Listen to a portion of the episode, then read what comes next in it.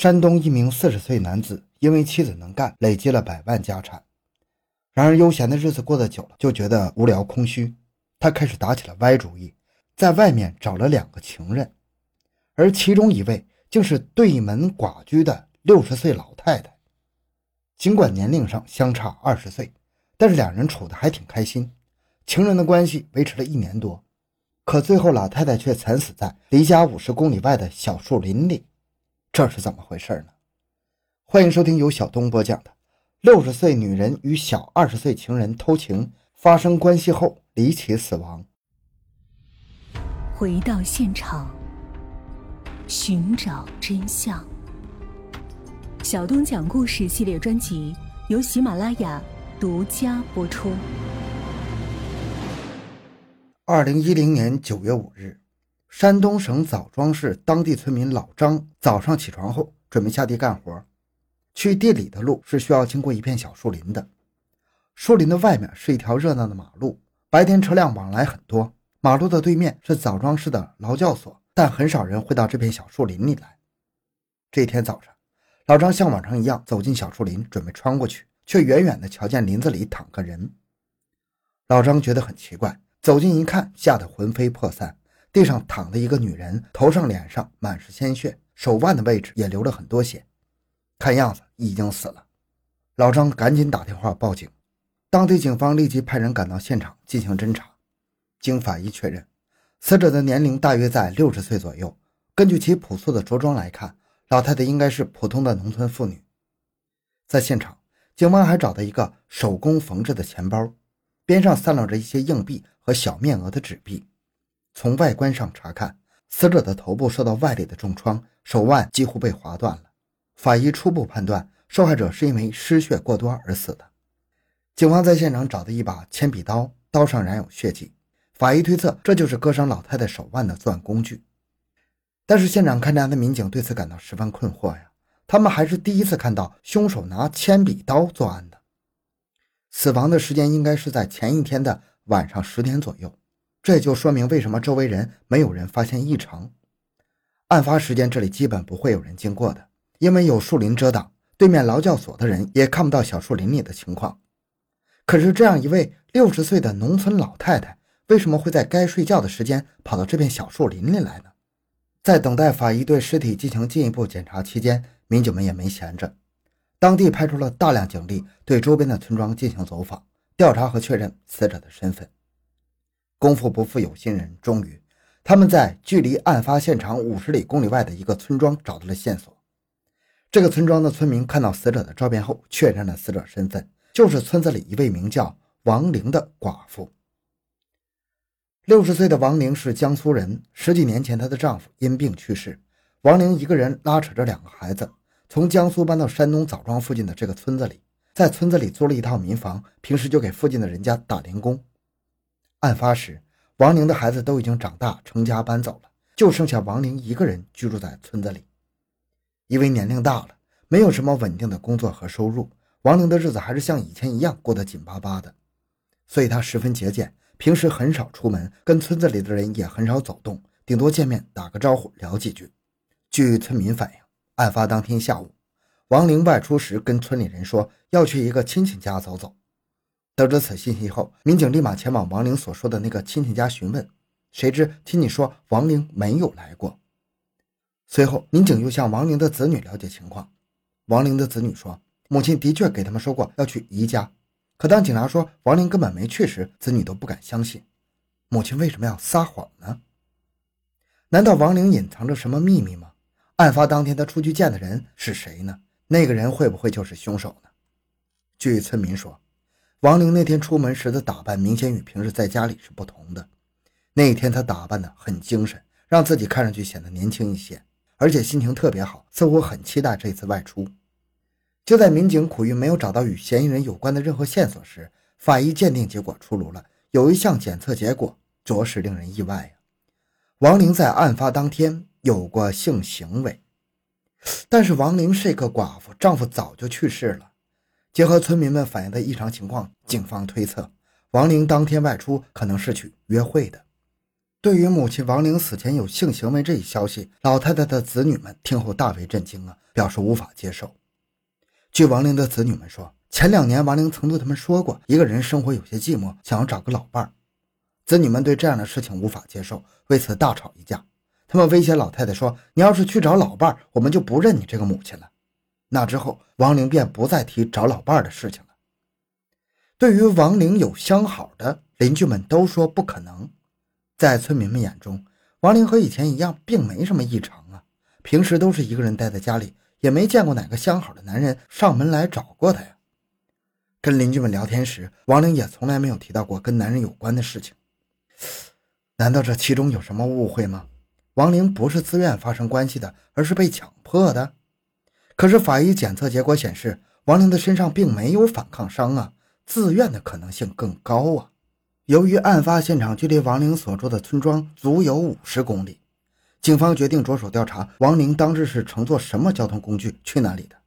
在调查这件事的时候，有村民提供一条突破性线索：当日的这位村民看到。王玲坐的是王玲家对面邻居张庆的车离开的，而警方在案发现场扩大范围搜查时，也找到了一排车轮印。经比对，现场留下的车轮印与张庆的车轮吻合。警方在对张庆的车子进行搜查，在车内发现了血迹，经取样检测后确定就是死者王玲的血迹。也就是说，这辆车子才是第一案发现场——小树林是抛尸现场。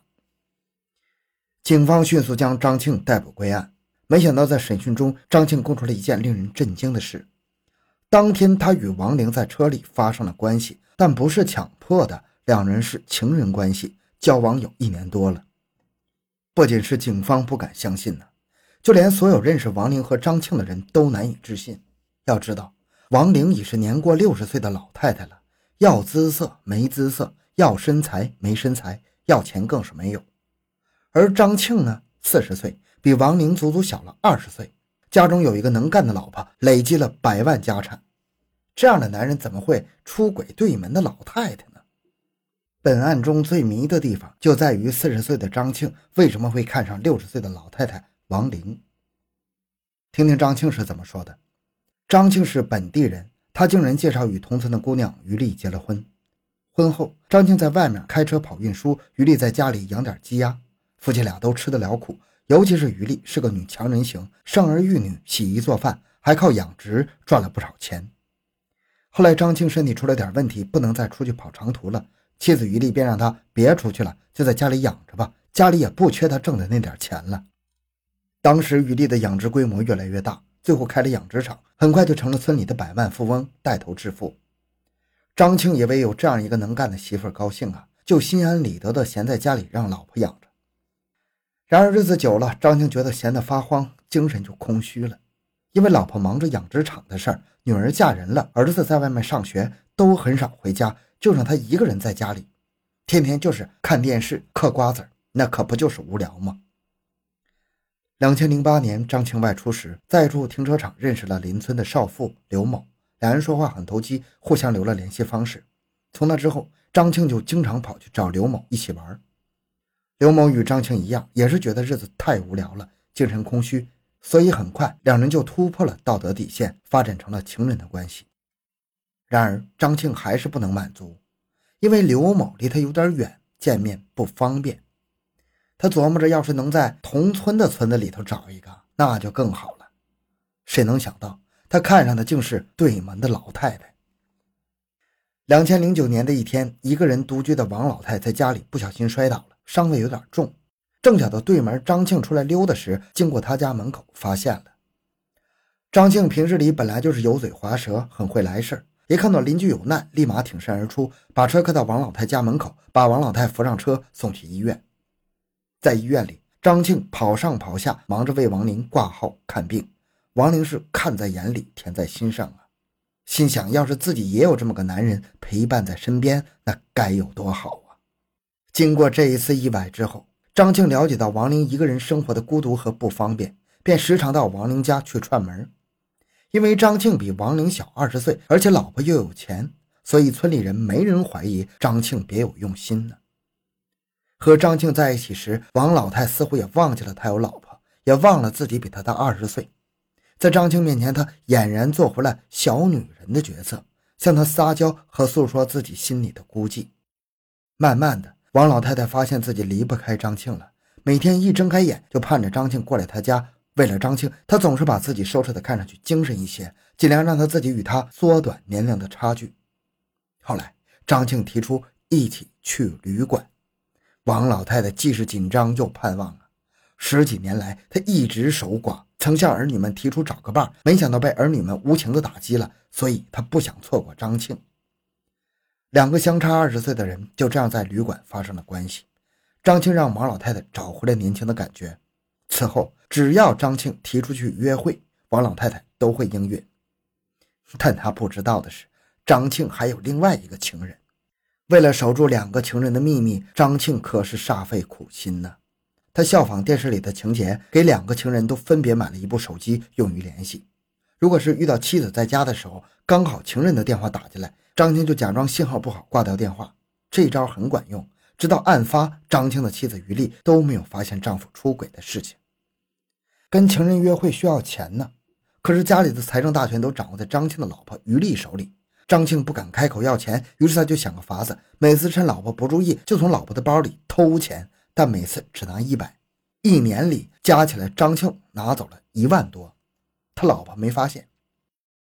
家里红旗不倒，外面。两个彩旗飘飘啊，日子过得真美。张静觉得这就是幸福的人生了。直到王老太太突然向他提出借钱的要求。二零一零年七月，有一次张庆与王老太太出去开房，王老太太借机会开口向张庆借钱。当时张庆想都没想就答应了。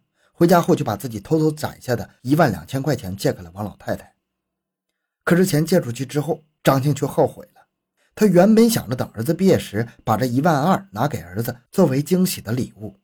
那之后，张青便天天寻思着怎么把钱要回来。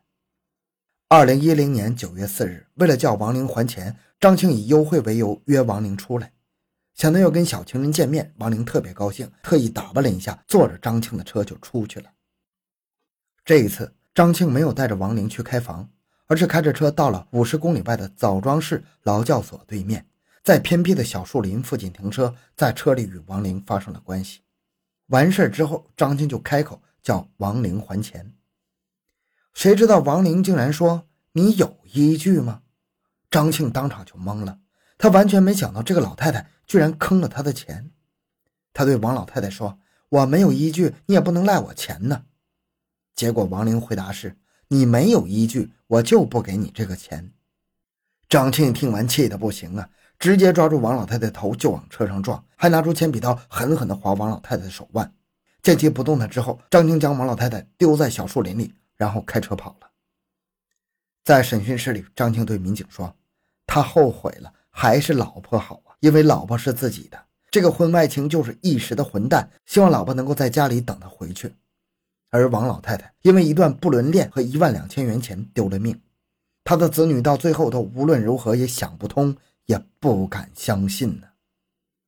好，这个案件就讲到这里。小东的个人微信号六五七六二六六，感谢您的收听，咱们下期再见。